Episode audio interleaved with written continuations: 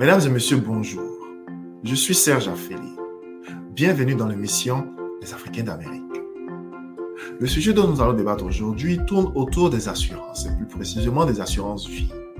Aux États-Unis, comme partout dans le monde ailleurs, la loi oblige tout propriétaire de véhicule automobile à souscrire à une assurance automobile sous peine d'amende.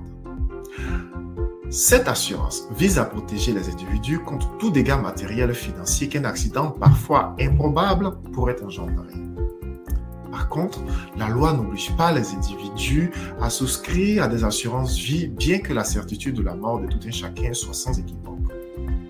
Le Covid-19, qui a fait plus de 370 000 morts aux États-Unis, dont la majorité des Noirs, a mis certaines familles qui ne possédaient pas d'assurance vie en difficulté financière après la mort d'un des leurs. En mars 2020, les statistiques indiquaient qu'environ 13% des Américains noirs n'avaient pas d'assurance vie contre seulement 9,8% des Caucasiens. Pour parler des différents types d'assurance vie, de leur importance et aussi des préjugés qui freinent certaines personnes à y souscrire, je reçois M. Ousmane Diallo, immigrant africain résident dans la ville de Houston au Texas. Ousmane Diallo agent d'assurance depuis maintenant 4 ans et travaille pour la compagnie américaine PHP. Avant de se lancer dans les assurances, Ousmane Diallo a passé près de 9 ans dans le domaine des finances au sein de diverses compagnies. Il est diplômé d'une licence en comptabilité de l'Université de Saint-Edward, obtenue en 2011. Je tiens à rappeler que la compagnie PHP n'est pas sponsor de cette épisode. Bonjour Ousmane Diallo. Bonjour Serge, comment ça va? Ça va très bien. Merci beaucoup de participer à l'émission d'aujourd'hui. Alors, Ousmane Diallo, vous êtes originaire de Côte d'Ivoire, où vous naissez et grandissez. Parlez-nous un peu de votre vie dans votre pays d'origine et quels sont les souvenirs que vous gardez. Wow. Alors, moi, j'ai grandi en Côte d'Ivoire, euh, dans la, à Yopougon et à Marcory. Et je viens d'une famille une grande famille, pas très grande, six enfants, euh, mhm. avec euh, trois, trois frères et deux sœurs. Mhm. Et une enfance euh, en général très normale, je dirais. Mais mes parents, du côté de mes parents, mon père est un entrepreneur, aussi dans le domaine financier, ce qui m'a encouragé à rentrer dans le domaine financier. Et ma mère aussi entrepreneur et commerçante. J'ai grandi chaque jour en voyant mes parents avoir cette, cette envie d'être indépendant, envie d'être, de faire quelque chose d'eux-mêmes, de eux-mêmes, de voler de leurs propres ailes, ce qui m'a donné la motivation de toujours être dans le domaine de l'entrepreneuriat. Alors, euh, en ce qui concerne l'école, bon, j'étais un élève très moyen. Hein. Je vais pas, je vais pas dire que j'étais un très bon élève, mais j'ai toujours été très discipliné de nature, très discipliné. Et je me rappelle, ce qui m'a donné l'envie de rentrer dans le domaine de, des assurances, c'est parce que j'ai toujours su, dès le jeune âge, que je voulais être dans le, travailler dans le domaine financier. Alors, j'étais le jeune, à, quand j'avais 10 ans, 12 ans, comme l'âge de ton fils là, hein. si mhm. je vais chez un oncle, chez une tante, et par exemple, qui me donne de l'argent, j'avais toujours une petite caisse. Mhm. Je mets l'argent dans ma caisse, tu vois? Et les gens me demandent, mais pourquoi tu économises? Pourquoi est-ce que tu économises? Je dis, non, j'économise parce que je veux faire quelque chose avec l'argent. Donc, c'est toujours, ça a toujours été quelque chose de naturel pour moi. Et je me rappelle une fois, euh, quand j'étais adolescent, je pense à l'âge de 14 et 15 ans, mm-hmm. quelque chose qui m'est arrivé, mon, mon, père et moi, et je vais jamais oublier ça. Hein. Ça, c'est resté gravé dans ma mémoire. Je suis allé voir mon père, je dis, papa, euh, j'aimerais sortir avec des amis. Mm-hmm. On a regardé euh, un film au cinéma. Ah, mon père m'a donné 2000 francs CFA, n'est-ce pas? Et il dit, OK, vas-y, va au cinéma et après tu reviens, tu me renvoies la monnaie. Je dis, pas de problème. Donc, je suis allé au cinéma avec mes amis, on allait voir un film, tout était très bien intéressant. Et on revient du cinéma, on revient du film. Je suis jamais allé voir mon père pour lui donner la monnaie. Et deux semaines plus tard, je vais le voir, je dis, papa, oh, j'ai besoin d'argent pour ceci. Je dis, il me dit, tu as besoin de combien? Je dis, ah, j'ai besoin de 5000 francs. Et il me donne 4500. Je dis, mais papa, si tu me donnes 4500, j'ai dit 5000 francs. Il dit, mais tu, te rappelles la, semaine dernière, quand tu m'as demandé l'argent, tu m'as jamais renvoyé la monnaie. Alors, c'est une leçon que je, voudrais te, euh, t'apprendre. Et c'est resté gravé dans ma mémoire jusqu'à aujourd'hui, Serge. J'ai dit, waouh, depuis ce jour-là, j'ai dit, mais l'argent, c'est pas quelque chose, c'est quelque chose que il faut avoir la discipline. et il, faut, euh, parce que si tu ne respectes pas l'argent, l'argent ne va pas te respecter. Mhm. Et c'est des, choses qui sont restées avec moi jusqu'aujourd'hui, je te dis, hein, et qui m'ont qui m'ont vraiment donné l'envie de rentrer dans le domaine des assurances. Alors, vous arrivez aux États-Unis en quelle année? Alors, je suis arrivé aux États-Unis en décembre 2005.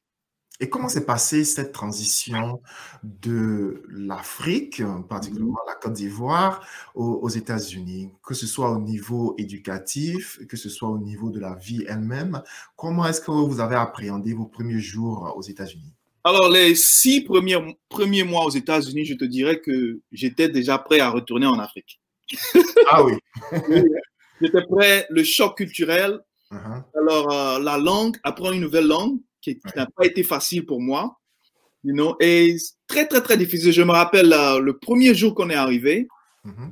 et que ma, ma, on arrivait à l'aéroport et tout, tout, tout. On était dans la ligne de, euh, de la douane, c'est comme ça qu'on appelle, non? Même pas. Pour la douane, là, où on devait nous faire L'immigration, oui. L'immigration, l'immigration.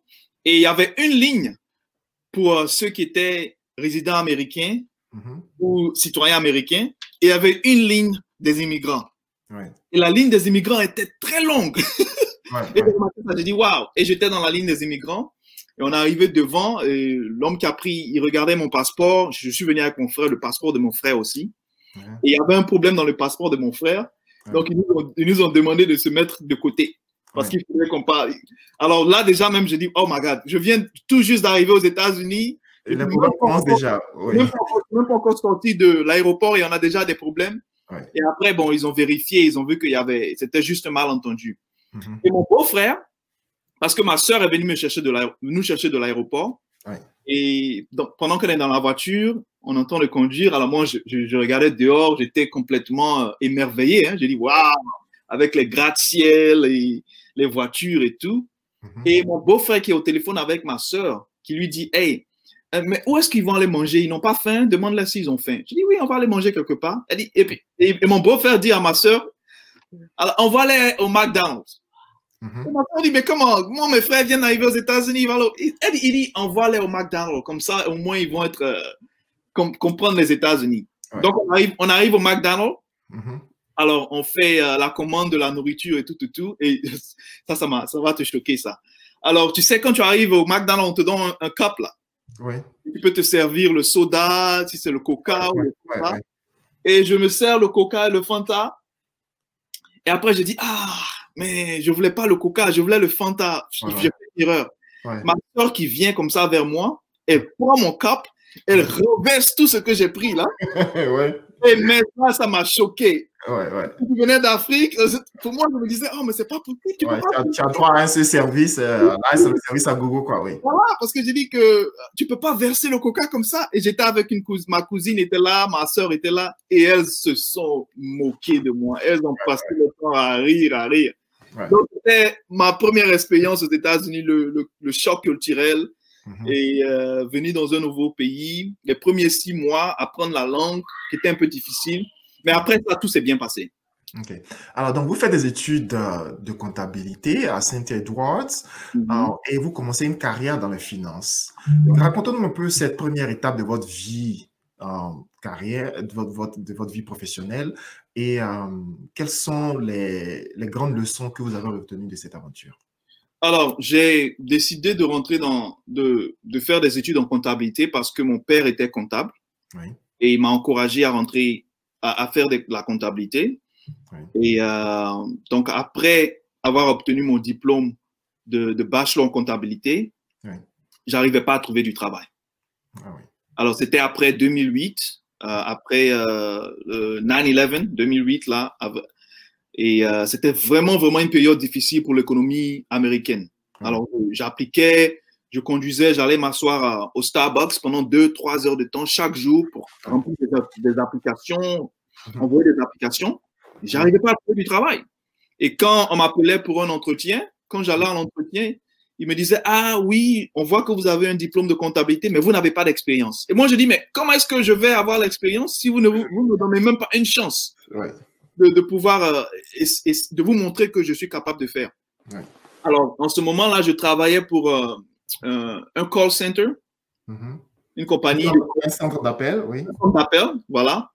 Et j'étais très frustré. Très frustré, frustré avec ma vie. J'étais prêt même à rentrer au pays. Hein.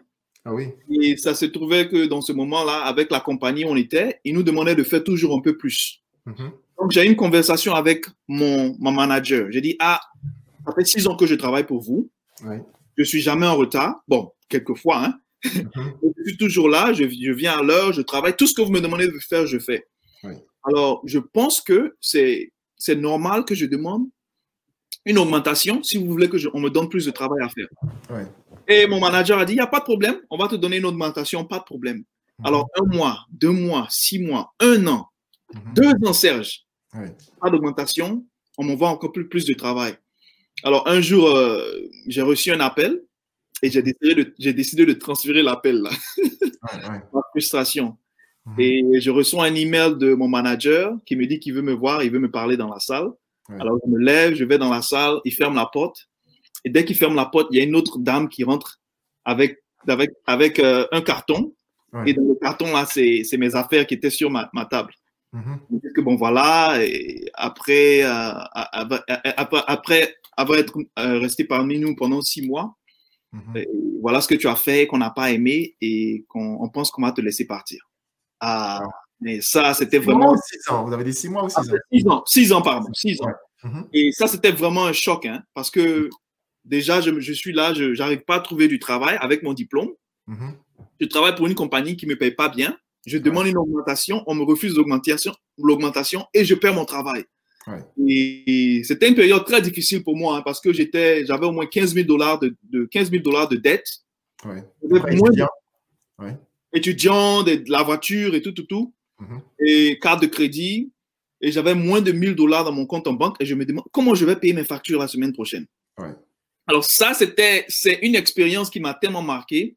Mhm. Et depuis ça, j'ai dit que plus jamais je vais compter sur une, un, euh, je sais pas comment dire en français, boulot. Ouais. un seul boulot ou une source de revenus. Mhm. Et ça m'a donné l'envie maintenant de me lancer dans l'entrepreneuriat. Ouais. Commencer à chercher à faire des choses sur le côté. Alors, je suis entré dans le domaine des, des impôts, des taxes. Ouais. Parce que mon beau-frère a une compagnie de taxes qu'il a commencé euh, il y a plus de 10 ans avec, il avait son- il a commencé avec 30 clients. Aujourd'hui, il a plus de 300 clients dans tous les, dans tous les États-Unis. Et je suis rentré dans le domaine des taxes et après, je suis rentré dans le domaine des assurances. Et, et comment sont perçus les immigrants africains qui travaillent dans le domaine des assurances? Est-ce qu'il y a des préjugés ou des stéréotypes auxquels on fait face? Bon, moi, dans, dans mon expérience, il n'y a pas beaucoup d'immigrants africains francophones dans le domaine de la science.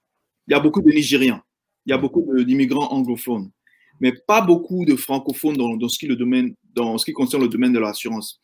Et moi, la raison pour laquelle je suis rentré, j'ai jamais pensé, Serge, Mhm. que j'allais rentrer dans le domaine de l'assurance. C'était vraiment par accident. j'ai jamais pensé un jour que j'allais être dans l'assurance. Pour moi, l'assurance, c'était quelque chose de. C'était une, euh, euh, c'était une carrière vraiment ennuyante. J'ai jamais pensé. Mhm. Mais euh, j'ai été introduit par le domaine de l'assurance par un ami du travail.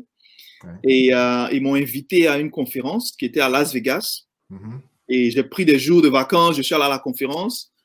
Euh, et euh, pendant que j'étais à la conférence, je me rappelle, il y avait un Nigérien qui était sur le podium Ouais. et qui commençait à parler, qui commençait à parler de sa carrière, qui était dans l'assurance pendant plein d'années et qui a expliqué comment est-ce que c'était difficile, mais comment est-ce qu'aujourd'hui ses parents étaient là, sa famille était là, il a fait voyager ses, ses, ses parents d'Afrique, Ouais. ses cousins, ses cousines.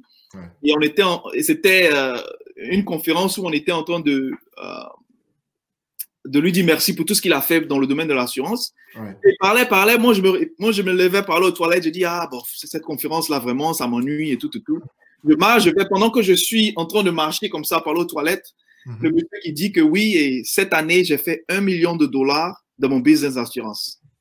Alors, je me suis arrêté comme ça pendant que je suis aux toilettes. Et je Ouais, comme ça. J'ai dit, mais ce monsieur-là a fait un million de dollars dans le business de l'assurance.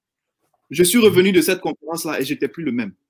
J'ai dit, mais il faut que je trouve un moyen de, de, de, de prendre ce, cette carrière-là au sérieux. Et en ce moment, je le faisais à mi-temps parce que je travaillais aussi. Mhm. Et c'est- comme ça que je suis rentré. hein. Mais dans le domaine d'assurance, je te dirais, euh, Serge, l'âge moyen d'un professionnel aujourd'hui dans le domaine de l'assurance, c'est un homme blanc de 59 ans. Donc, ah c'est une, une, industrie un peu vieille. Il n'y a, pas de, il y a pas beaucoup de minorités, il n'y a pas beaucoup d'immigrants, il n'y a mhm. pas beaucoup de femmes, il n'y a pas beaucoup de gens de couleur. Alors, ce qui m'a ce qui m'a intéressé, c'est que ben, je peux rentrer dans, dans ce domaine-là où il n'est pas vraiment saturé parce qu'il n'y a pas beaucoup d'agents d'assurance aujourd'hui aux États-Unis comparé à 30 ans avant parce que la majorité d'entre eux, ils sont déjà à l'âge de, euh, de la retraite. Donc, il n'y a pas beaucoup d'agents.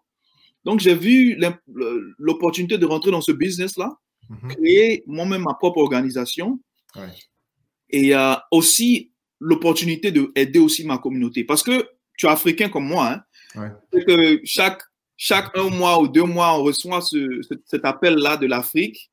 il y a qui est décédé, il y, a un, il y, a un membre de la famille qui est décédé. Et, et, maintenant, on demande, à, on, demande à, on demande à tout le monde d'envoyer de l'argent, de faire de la cotisation. Donc, j'ai vu ça comme une opportunité vraiment d'aider la communauté.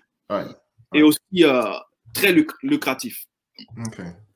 Alors, nous allons parler cette fois-ci du. Euh, nous allons parler cette fois-ci euh, de, des différents types d'assurances qui existent. Vous avez parlé des challenges que les gens rencontrent dans le domaine des assurances.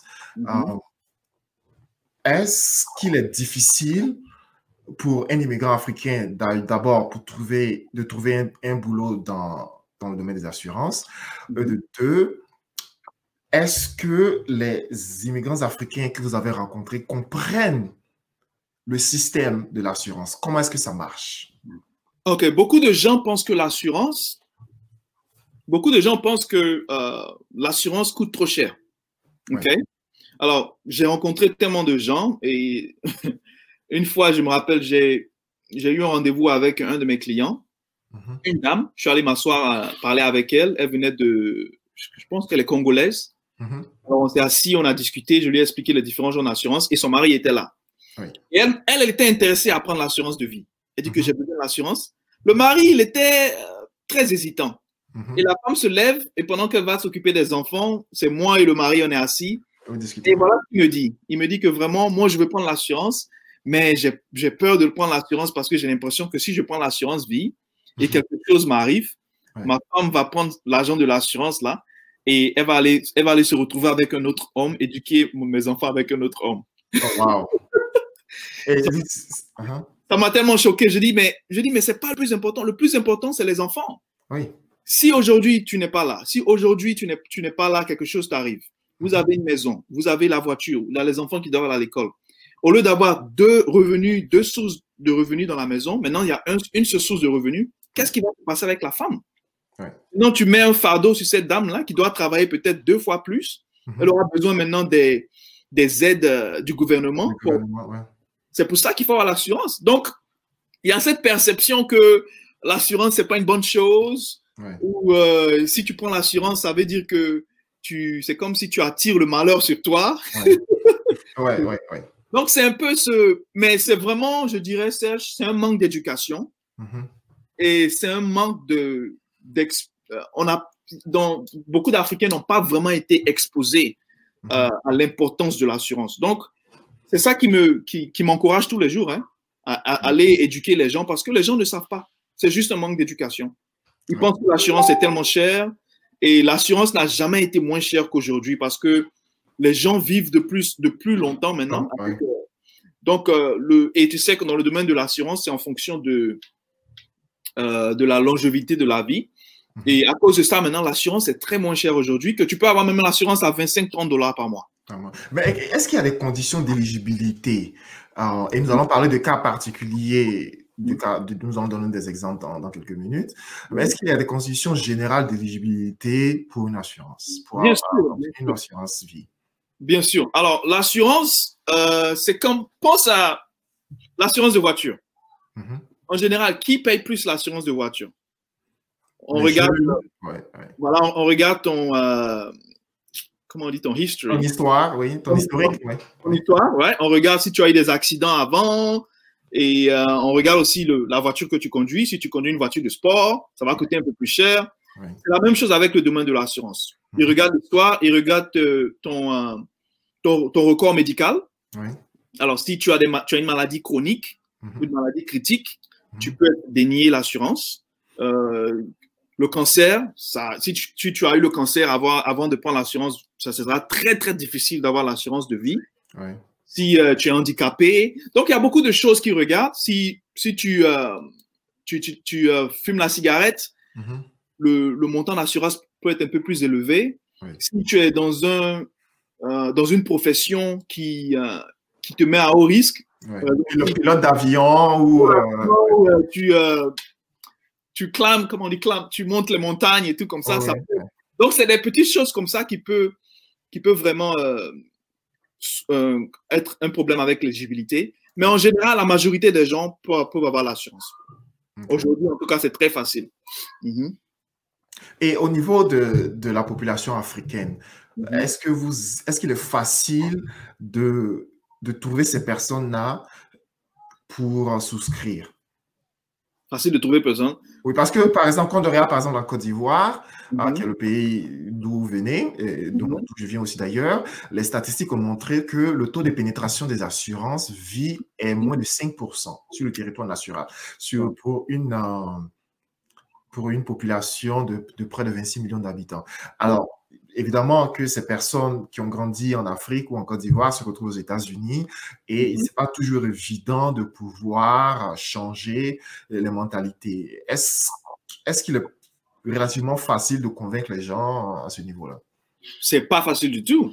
C'est pas facile du tout. Parce que personne, et pas seulement les Africains, hein, parce que je te dirais que euh, je regardais des statistiques qui disent qu'aux États-Unis, dans la classe moyenne, 40% de la classe moyenne aux États-Unis n'ont pas d'assurance vie. Ouais. 40%. Donc, l'assurance, tu sais, on se. C'est intéressant de se réveiller le matin et dire que, oh, je vais aller acheter une voiture aujourd'hui. Parce que tu peux t'imaginer dans la voiture. Mhm. Tu vois? Oh, je vais l'acheter euh, un costume aujourd'hui. Ah, je vais l'acheter euh, une, paire de chaussures parce que tu peux toucher la voiture, tu peux toucher la chaussure, tu peux Mhm. toucher euh, si tu achètes quelque chose comme ça. Mais l'assurance, Mhm. c'est quelque chose que les gens ne voient pas. Mhm. C'est toujours difficile. C'est toujours difficile pour les gens pour comprendre l'importance d'avoir l'assurance. Ouais. Donc, que ce soit et ce que tu dis là, les, les Africains, tu, tu- toi, tu, tu me dis que les Africains, est-ce que c'est facile pour les Africains? Que ce soit les Africains, les, les Mexicains, les, Af- les Africains, les African Americans, les Noirs ici, Ouais. n'importe quel genre de démographique, Mhm. il y a toujours ce, il y a toujours cette hésitation là dans le domaine. C'est pas facile. Ouais. Et pour nous, on voit ça comme une campagne d'éducation. Ouais. C'est comme euh, le sida. hein. Mhm. Il y a beaucoup de gens qui ne veulent pas aller prendre le test du sida. Mhm. Ils savent que c'est important. Mhm. Ils ne veulent pas aller prendre le test du sida. Pourquoi? Parce qu'ils ne veulent pas avoir la mauvaise nouvelle. C'est la même chose avec l'assurance. Les gens ne veulent pas, euh, ils veulent pas mettre de l'argent de côté pour avoir de l'assurance. Mais quand ils s'asseyent avec quelqu'un de professionnel qui leur explique l'importance d'avoir l'assurance vie, Ouais. euh, ça, ça aide à- ça aide, ça les aide à avoir une meilleure idée de pourquoi il faut avoir l'assurance vie. On va essayer d'être un peu plus concret en, en donnant des exemples. Euh, comment est-ce que on est défini ou on établit le niveau de couverture d'assurance vie euh, qu'une personne doit avoir? OK. Pas de problème. Donc, tu veux partager l'écran? Oui, à ce niveau-là, on va, on va donner quelques exemples. OK. OK. Donc, dans le domaine, pendant que tu mets l'écran, dans le domaine de l'assurance, il y a quelque chose qu'on fait qu'on appelle euh, le DIME method. OK? Oui. Alors, le DIME, D, D-I-M-E en anglais, D qui signifie les dettes, Oui. I qui signifie income, l'income c'est le salaire, Oui. M qui signi- signifie le, le mortgage, ça c'est les, les prêts de. Aide-moi un peu avec le mortgage. Le prêt immobilier. Les prêts immobiliers. Mhm. Et E, c'est euh, les- l'éducation pour les enfants. Oui. Alors, on regarde tout ça pour pouvoir définir combien, c'est quoi le montant d'assurance Oui. qu'un individu aura besoin pour protéger sa famille. Parce que si tu protèges ta famille, supposons que tu as, tu as une femme et tu as des enfants, et tu as, par exemple des dettes sur la voiture. Mhm. Si quelque chose t'arrive, tu aimerais bien que la femme paye pour les dettes. Oui. Tu voudrais que la femme paye pour les dettes, ou tu, voudrais laisser de l'argent de côté pour que les dettes soient prises en charge? Donc, on regarde les dettes, Mhm. on regarde aussi euh, le, le salaire, parce que si quelque chose si quelque chose t'arrive aujourd'hui et que tu n'es pas là, il a les enfants et la femme, il va falloir remplacer ton salaire. En général, on fait pour une, pour une période de 10 ans, ça c'est minimum, du moment de donner le, temps à l'époux de, de, revenir sur, euh, de pouvoir, euh, comment dirais-je, être, être en, mesure de prendre en, charge l'enfant. Et le, le mortgage, mm-hmm. ça c'est pour les frais immobiliers. Si la maison, par exemple, il y a, il y a, des, il y a encore des, des, dettes à payer sur la maison, on peut payer la maison. Et aussi pour l'éducation des enfants, parce que l'éducation aujourd'hui pour les enfants, le collège aujourd'hui pour, pour les enfants, ça peut aller jusqu'à 100 000 dollars l'année. Hein. 100 000 dollars pour, euh, pour l'éducation. Donc, tout ça, on prend ça en charge. Et c'est comme ça qu'on calcule le montant d'assurance dont un individu a besoin. Donc, je tiens à rappeler à nos auditeurs et à, nos, à ceux qui nous suivent euh, via YouTube que les exemples dont nous allons parler euh, maintenant ne sont, ne sont utilisés qu'à titre illustratif hein, et ne représentent pas des cas réels. Donc, nous prions de consulter un agent d'assurance agréé afin de déterminer votre niveau de couverture individuelle ou familiale. Alors, donc, Parlez-nous un peu euh, des différents types d'assurance qui existent. OK. Alors, la majorité, du, la majorité du temps, quand je parle aux clients, l'assurance que la majorité, l'assurance que tout le monde connaît, c'est l'assurance vie normale qu'en général on a au travail. OK. Alors, tu travailles pour une compagnie et ils, prennent peut-être, euh, ils prennent peut-être des, de, 20, 10 dollars, 20 dollars par mois sur ton salaire pour l'assurance. Mais ce que beaucoup de gens ne savent pas, c'est que quand tu quittes cette compagnie-là, mhm. tu perds ton assurance. La majorité du temps, tu ne peux pas prendre ton assurance avec toi. Donc, c'est considéré comme des assurances à, court terme. Donc, c'est le term life, term life insurance. le, term life insurance, que tu peux aussi prendre en, dehors de ce que tu prends de l'assurance du, du travail. Voilà comment ça marche. Disons qu'on a une femme de 34 ans. OK? Elle, est, elle a 34 ans. Peut-être qu'elle a une maison et des enfants. Elle c'est une femme euh, euh, avec des enfants divorcée. Mhm. Et elle voudrait se protéger pour une assurance de 500 000 dollars par an. 500 euh, 000 dollars. Au total, oui. OK? Au total. Et en général, l'assurance term, c'est jusqu'à 30 ans. Oui. OK? Donc, voilà ce qui va se passer pour cette dame-là. Disons qu'elle va payer, elle a 34 ans. Disons qu'elle va payer 30 dollars par mois. Donc voilà ce qui se passe. Si quelque chose lui arrive, si, elle, si par exemple elle décède pendant l'âge de 34 ans, 64 ans, la compagnie d'assurance va payer à sa famille 500 000 dollars. Oui. OK? Oui. Mais si rien ne lui arrive après l'âge de 64 ans, mhm. qu'est-ce qui arrive à, tout l'argent qu'elle a pris pour l'assurance? Elle perd tout l'argent de l'assurance. Un peu comme un peu comme l'assurance de voiture ou mhm. un peu comme euh, la maison. Si par exemple tu loues la maison et tu payes euh, un montant chaque mois pour le loyer. Quand tu quittes la maison, est-ce que tu reçois un montant pour tout ce que. Est-ce que tu reçois quelque chose pour tout ce que tu as payé? Non. non, c'est parti. Donc, mhm. l'assurance term, c'est un, peu comme, euh, c'est un peu comme si tu louais la maison. C'est pour 30 ans, un montant précis. Et après 30 ans, il n'y a plus d'assurance. Et à 64 ans, si elle veut avoir de l'assurance encore, ça va mhm. lui coûter encore plus cher. Parce qu'à cet âge, maintenant, son âge est un peu plus élevé. Euh, l'assurance va la voir comme si c'est, elle est un peu à risque. Donc, c'est comme ça que le terme, ça marche. L'avantage avec le terme, c'est que c'est, très, c'est moins cher. Mm-hmm. Tu peux acheter une assurance aujourd'hui de 25 dollars, 30 dollars par mois. Et le mésavantage, c'est qu'après 30 ans, l'assurance s'expire. Et il faut avoir une autre assurance. Donc, ça, c'est le terme. Le deuxième genre d'assurance, c'est ce qu'on appelle euh, le, RO, le ROP. Alors, le ROP, c'est la même dame ici, elle a 34 ans. Elle toujours les 500 000 dollars pour 30, pour 30 ans. Mais dans ce cas-là, elle va payer un peu plus. Disons qu'elle va payer 100, 100 dollars par mois. Voilà la différence avec le ROP. Alors, elle paye 100 dollars par mois pendant, pour 30 ans. Si quelque chose lui arrive de 34 ans, 64 ans, pendant ces 30 années-là, sa famille va recevoir les 500 000 dollars. Mais si rien ne lui arrive après, après l'âge de 64 ans, Qu'est-ce qui se passe avec tout l'argent qu'elle a payé pour l'assurance? Dans ce cas-là, l'assurance, la compagnie d'assurance va lui rembourser tout son argent. OK. OK? Donc, ce que j'ai dit aux clients, souvent, c'est cette assurance-là, c'est un peu comme si tu avais l'assurance de, voiture, n'est-ce pas? Et, aujourd'hui, ton agent, ton, agent de l'assurance de voiture t'appelle, tu dis, hey Serge, je, on a, je voudrais te dire que on a une nouvelle genre d'assurance de voiture, ok? Si tu as un accident, on va toujours s'occuper de, de, la voiture, on va payer pour les frais de, de l'accident. Mais si tu n'as pas d'accident, après cinq ans, tout l'argent que tu as payé, tout l'argent que tu as payé pour l'assurance, là, on va te rembourser ça. Alors, qu'est-ce que tu dirais? Tu, tu, tu, aimerais avoir une assurance comme ça? Certainement.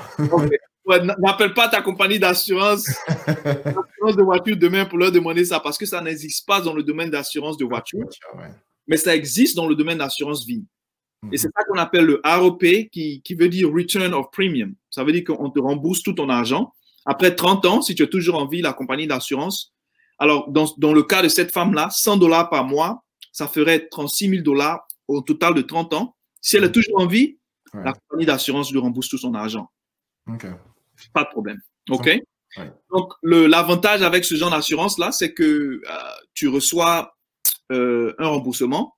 Mm-hmm. Le mésavantage, c'est que c'est toujours pour 30 ans aussi. Après 30 ans, il n'y a plus d'assurance. Plus d'assurance, oui. OK? Et le troisième, c'est ce qu'on appelle le permanent. Mm-hmm. Donc, Serge, dans, on, a, on, a, on a un truc qu'on dit entre nous dans, dans, dans le domaine d'assurance. On dit le terme si, si j'étais un vendeur de voitures, le terme, c'est comme un peu comme la Toyota. C'est comme si c'était la Toyota. Le ROP, c'est un peu comme la Lexus. Le mhm. permanent, c'est un peu comme la Ferrari. La raison pour laquelle le permanent, on l'appelle Ferrari, c'est parce qu'avec le permanent, tu as plus de bénéfices. Alors, ici, euh, l'assurance n'est pas juste pour 30 ans. Tu peux garder l'assurance pour autant de temps que tu veux. Donc, c'est ça qu'on appelle le death benefit qui est permanent. Alors, disons que euh, c'est quoi le nom de ton fils? Louis. Louis. il a 12 ans maintenant, non? Disons que Louis a des enfants dans, dans, dans, 15 ans ou dans 10 ans. Mm-hmm. Et aujourd'hui, tu te retrouves en tant que grand-père et tu as une assurance, par exemple, de vie. Et tu dis, bon, tu sais quoi? Si quelque chose m'arrive à l'âge de 95 ans que je meurs, j'aimerais avoir mon assurance et j'aimerais passer cette assurance-là à ma future génération. Et c'est comme ça que euh, beaucoup de gens, euh, ils commencent à créer le, la richesse générationnelle. On passe cette, cette, richesse aux enfants. Mhm. Et je dis toujours, euh, l'assurance, c'est le moyen le plus facile de créer la, la, la génération euh, Generation Wealth. Generation Wealth, OK? Parce que tu peux acheter l'assurance aujourd'hui, si quelque chose t'arrive, si quelque chose, tu meurs, les mhm. enfants peuvent utiliser cet argent de l'assurance. Ils peuvent acheter de l'assurance aussi et passer ça de génération en génération. Donc, avec le permanent, tu peux faire ça. Et le permanent vient aussi avec un autre bénéfice qu'on appelle le living benefit. Alors, c'est quoi le living benefit? Si le client mhm. est diagnostiqué avec une maladie chronique, mhm. une maladie terminale, une maladie critique, en ce moment-là, il peut maintenant avoir accès à une portion de 500 000 dollars, le montant de l'assurance, pendant qu'ils sont en vie, pendant qu'ils sont encore en vie. Et c'est pour ça qu'on appelle ça le nouveau genre d'assurance. Parce que l'assurance du travail en général ou les assurances normales, c'est seulement si tu meurs. Mm-hmm. Mais avec le, nouvel genre, le nouveau genre d'assurance maintenant, si tu as une maladie chronique, terminale ou critique, mm-hmm. l'assurance peut te payer pour, euh, pendant, que tu, pendant que tu es malade et pour que, tu, que tu puisses payer tes soins médicaux, ta facture. La dame avec qui, la dame avec qui je, je, parlais là, euh, qui, euh, la Congolaise là, c'est qui lui est arrivé on lui a pris l'assurance. Mhm. Quatre mois, Serge, quatre mois après qu'elle a été, euh, après qu'elle ait souscrit à l'assurance, elle a été diagnostiquée avec le cancer. Le cancer du sein. Mhm. Alors maintenant, on est, on est, en, on est en, pleine conversation avec la compagnie d'assurance. Et ce qui va se passer, c'est que si la compagnie approuve, chaque mois, ils vont lui payer un montant et que ce montant-là, elle peut utiliser ça pour payer ses factures. Parce que si elle ne va plus au travail, comment elle va payer ses factures à la maison? L'assurance va payer ses factures, l'assurance va payer pour les soins médicaux. Et mhm. l'assurance, c'est comme si l'assurance lui rembourse son argent pendant, pendant, pendant qu'elle est encore en vie. OK? Et la, le troisième bénéfice, c'est ce qu'on appelle le cash value. Alors, c'est quoi le cash value? le montant que la femme met de côté chaque mois pour l'assurance, mhm. après 10, 20, 30 ans, ce mhm. montant va s'accumuler avec des intérêts. Et, euh, et après 30 ans, 20 ans, 30 ans, elle peut retirer cet argent-là plus les intérêts. Donc, c'est comme si l'assurance lui rembourse son argent, son, son, argent avec des intérêts dessus. Donc, c'est la différence entre le term le ROP et le permanent. Le, le term et le ROP, c'est temporaire, juste, en général jusqu'à 30 ans. Le permanent, c'est permanent et ça te donne plus d'options parce que tu peux avoir les living benefits et tu peux avoir aussi le cash value où on te rembourse ton, argent avec des intérêts. Donc, on va, on va présenter aussi quelques cas, des, quelques cas particuliers. Mm-hmm. Euh, ici, on prend par exemple, euh, si vous pouvez définir un peu l'exemple euh, présenté ici. OK. Alors, dans cet exemple-là, on a une famille, Jean de 35 ans et sa femme Sylvie de 32 ans qui sont mariés avec trois enfants et vivent à Atlanta. Et ensemble, ils gagnent environ, ensemble, ils gagnent 80 000 dollars OK, dans ce cas-là, c'est 80 000 dollars chacun. Chacun, oui. Donc, chacun gagne 80 000 dollars. ça fait 160 000 dollars. 160 000 dollars au total. Mhm. Alors, à combien doit s'élever la couverture d'assurance? Alors, on va utiliser le DAM method dont j'ai parlé tout à l'heure, où on va calculer les dettes, les salaires, les prêts immobiliers et les frais universitaires pour les enfants. Donc, disons que pour euh, la dame, si quelque chose lui arrive, voilà le montant d'assurance que nous, on recommande. Mhm. Si elle a une carte de crédit, elle a des crédits de 100 000 dollars, c'est bien, bien d'avoir ces crédits-là dans le montant d'assurance. Comme ça, si quelque chose lui arrive, mhm. ça va pas mettre euh, le, le, fardeau ne va pas se retrouver sur le mari. Et vice-versa. Voilà, au vice-versa. Mhm. Alors, le salaire annuel, si elle fait 80 000 dollars par mois, par mois on, aime multiplier ça par au moins 10. Ça veut dire 10 ans, pour qu'elle donne au moins 10 ans à son mari de pouvoir euh, euh, être en mesure de, de s'occuper des, des, dépenses pendant qu'elle n'est pendant qu'elle n'est pas là. OK? Donc, 80 euh, 000 dollars par mois, on multiplie par 10. Par, par an, vous voulez dire? Par, an, pardon. Par an. 80 000 dollars par an, tu multiplies par 10, ça fait 800 000 dollars.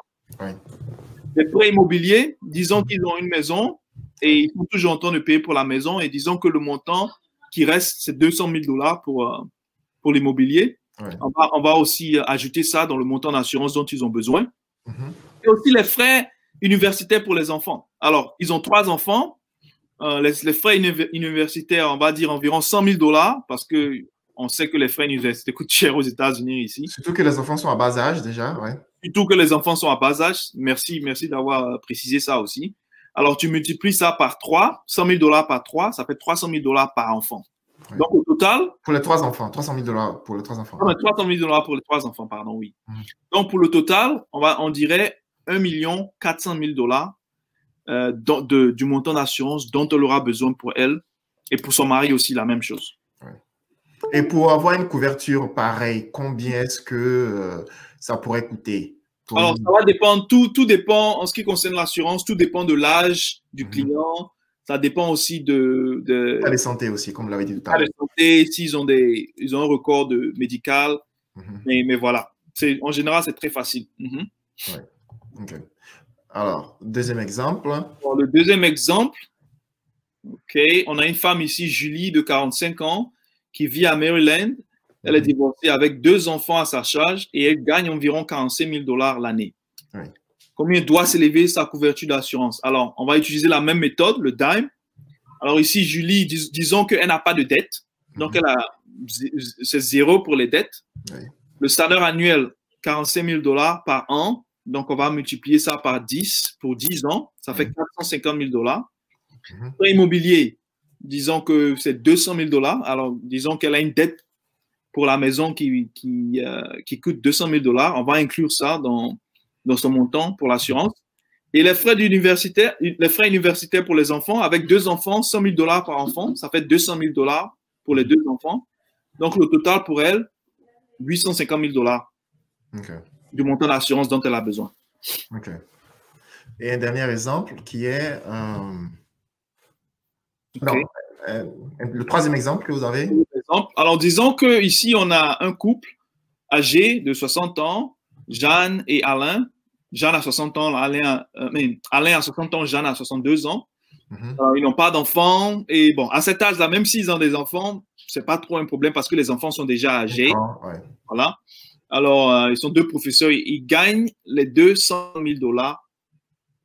Alors, donc, dans ce cas-là, ce qui va se passer, mhm.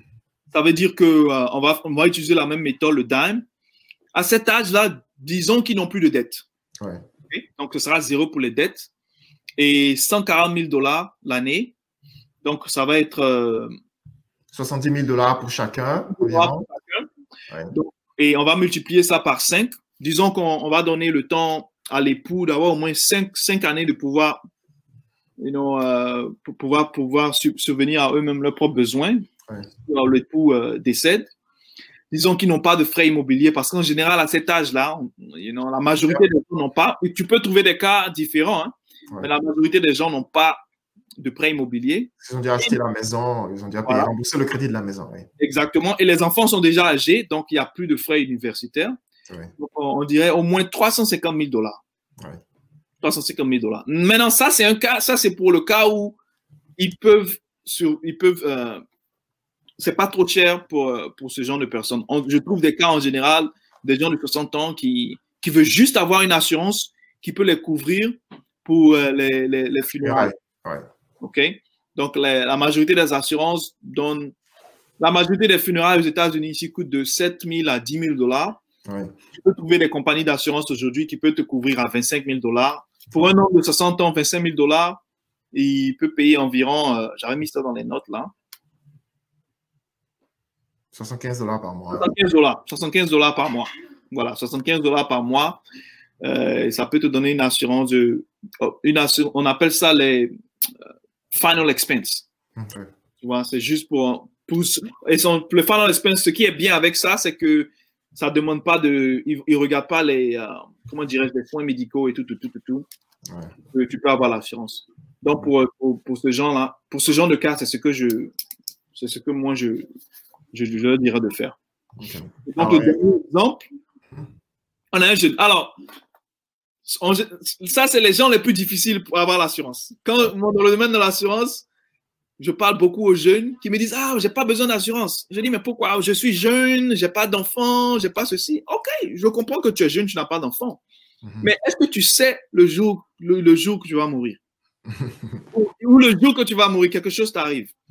Aimerais-tu que tes parents ou aimerais-tu que la personne qui est, responsable pour toi paye pour, euh, les, euh, pour euh, les frais médicaux imprévus Les, frais médicaux ou pour, pour les funérailles. Parce que ce que beaucoup de gens ne savent pas, c'est que tu peux être jeune de 25 ans ou 22 ans aujourd'hui et tu peux être diagnostiqué avec le cancer. Ouais peut être diagnostiqué avec une maladie, une maladie du cœur, une maladie terminale. Je, vois hein, la femme dont je te parlais là. Mm-hmm. elle, elle, elle, est, elle, a à peine 30 ans. Elle a été diagnostiquée avec le cancer. Tu vois? Et c'est les cas qui arrivent. Hein? Ça arrive. Ça arrive tout le temps. Donc, beaucoup de gens pensent que ah, j'ai pas besoin d'assurance parce que je suis jeune. Et je pense que ça, c'est une erreur. Une grosse erreur, oui. Une grosse erreur et c'est un manque d'éducation parce que personne n'étudie le domaine de l'assurance à l'école. Hein. Mhm. Moi, je ne m'y connaissais pas dans le domaine de l'assurance, je ne savais rien. Mais c'est très important d'avoir de l'assurance à n'importe quel âge. Moi, je te donne un exemple, Serge, mes enfants, ma femme et mes enfants, on a trois enfants, et au total, on a au moins sept, trois enfants, on a au moins euh, huit, huit assurances. J'ai deux assurances, ma femme a deux assurances, les enfants, ils ont tous deux assurances chacun. Mhm. Parce que je comprends que si quelque chose leur arrive, et qui, par exemple, disons que dans, ils sont dans un accident de voiture, mhm. les gens pensent que les assurances, les assurances euh, maladie couvrent tout, mais malheureusement, les assurances maladie ne couvrent pas tout. J'ai un ami qui, son frère s'est retrouvé dans un accident de, voiture mhm. euh, où il euh, il était coincé entre un camion et une autre voiture. Alors, ses côtes ont été brisées, Mhm. La mâchoire complètement déplacée. Il pouvait pas, il est resté à l'hôpital pendant des mois et mhm. ses frais médicaux sont, étaient près de 1 million de dollars. Oh, l'assurance, l'assurance maladie ne va pas tout couvrir. Il y a une partie que tu dois payer de toi-même. Mhm. Alors, avoir une assurance vie te permet maintenant de, au lieu d'avoir tous ces des frais médicaux que tu dois payer de ta poche, l'assurance vie peut payer pour ces frais médicaux-là parce que c'est considéré comme, euh, si tu es dans, dans, un accident de voiture, c'est considéré comme une maladie chronique. L'assurance peut payer pour ça. pour quelqu'un de son âge là, 23 ans, minimum, je, je, lui conseillerais d'avoir une assurance de 50 000 dollars, juste pour commencer. Et aussi, parce que voilà ce que beaucoup de gens ne savent pas dans l'assurance, c'est que l'assurance vie, les gens disent que ah, quand j'aurai 30 ans ou quand je serai marié, je vais prendre l'assurance. Mais si quelque chose t'arrive, si tu es diagnostiqué avec le cancer hmm. ou euh, tu es handicapé, quelque chose comme ça, ça t'arrive, tu peux ne plus être euh, l'assurance éligible, pour avoir l'assurance. c'est toujours bien de prendre l'assurance très tôt, pendant qu'on est encore éligible. Comme ça, on ne sera pas dans, dans, cette situation où si quelque chose arrive, on ne peut pas avoir l'assurance. Donc, pour lui, je, je, je, lui conseillerais au moins 50 000 dollars pour euh, le montant d'assurance dont il a besoin. Eh ben, merci beaucoup. En tout cas, ça, ça fait un petit tour euh, des différents types d'assurances qui existent. Euh, je tiens à rappeler à nos auditeurs ben, qui, s'ils ont des questions supplémentaires sur ce sujet, ils peuvent toujours euh, contacter Ousmane Diallo. Alors, avant de conclure, j'ai deux questions finales. Hein. Oui, que pensez-vous qu'il fasse faire pour inciter plus les, les, immigrants africains ou les Africains en général à, à penser à souscrire à des assurances vie? Alors, c'est penser à souscrire. Qu'est-ce qu'il va faire? Vraiment, j'encouragerais les gens à faire leur propre recherche. Mm et euh, en parler avec s'ils ont déjà quelqu'un, en général, les gens qui font le tax, si ils ont un CPA mhm. euh, ou, avec leur euh, human resources, les ressources humaines au travail, travail faire plus de recherche. Mais en général, c'est des choses que il va falloir que la personne même soit quelqu'un qui est motivé à avoir ça. Voilà. Parce que toi, je sais qu'on a, on a une conversation, tu m'as expliqué toi-même, tu as, tu as déjà l'assurance, à, part l'assurance de ton travail, tu as l'assurance aussi personnelle. Donc, euh, c'est quelque chose que c'est personnel. Mais, dans le pire des cas, contacter quelqu'un qui est dans le domaine de l'assurance, contacter quelqu'un qui, qui s'y connaît, qui peut leur expliquer les différents genres d'assurance et l'importance d'avoir l'assurance. Mais c'est surtout, euh, et c'est la raison pour laquelle moi je suis rentré dans, dans le domaine de l'assurance parce que moi je veux pas juste être euh, un agent d'assurance. Je veux avoir ma, propre organisation. Je veux, je veux aussi euh, recruter d'autres personnes pour leur montrer l'importance de l'assurance parce que je peux rien faire de moi-même. tu vois?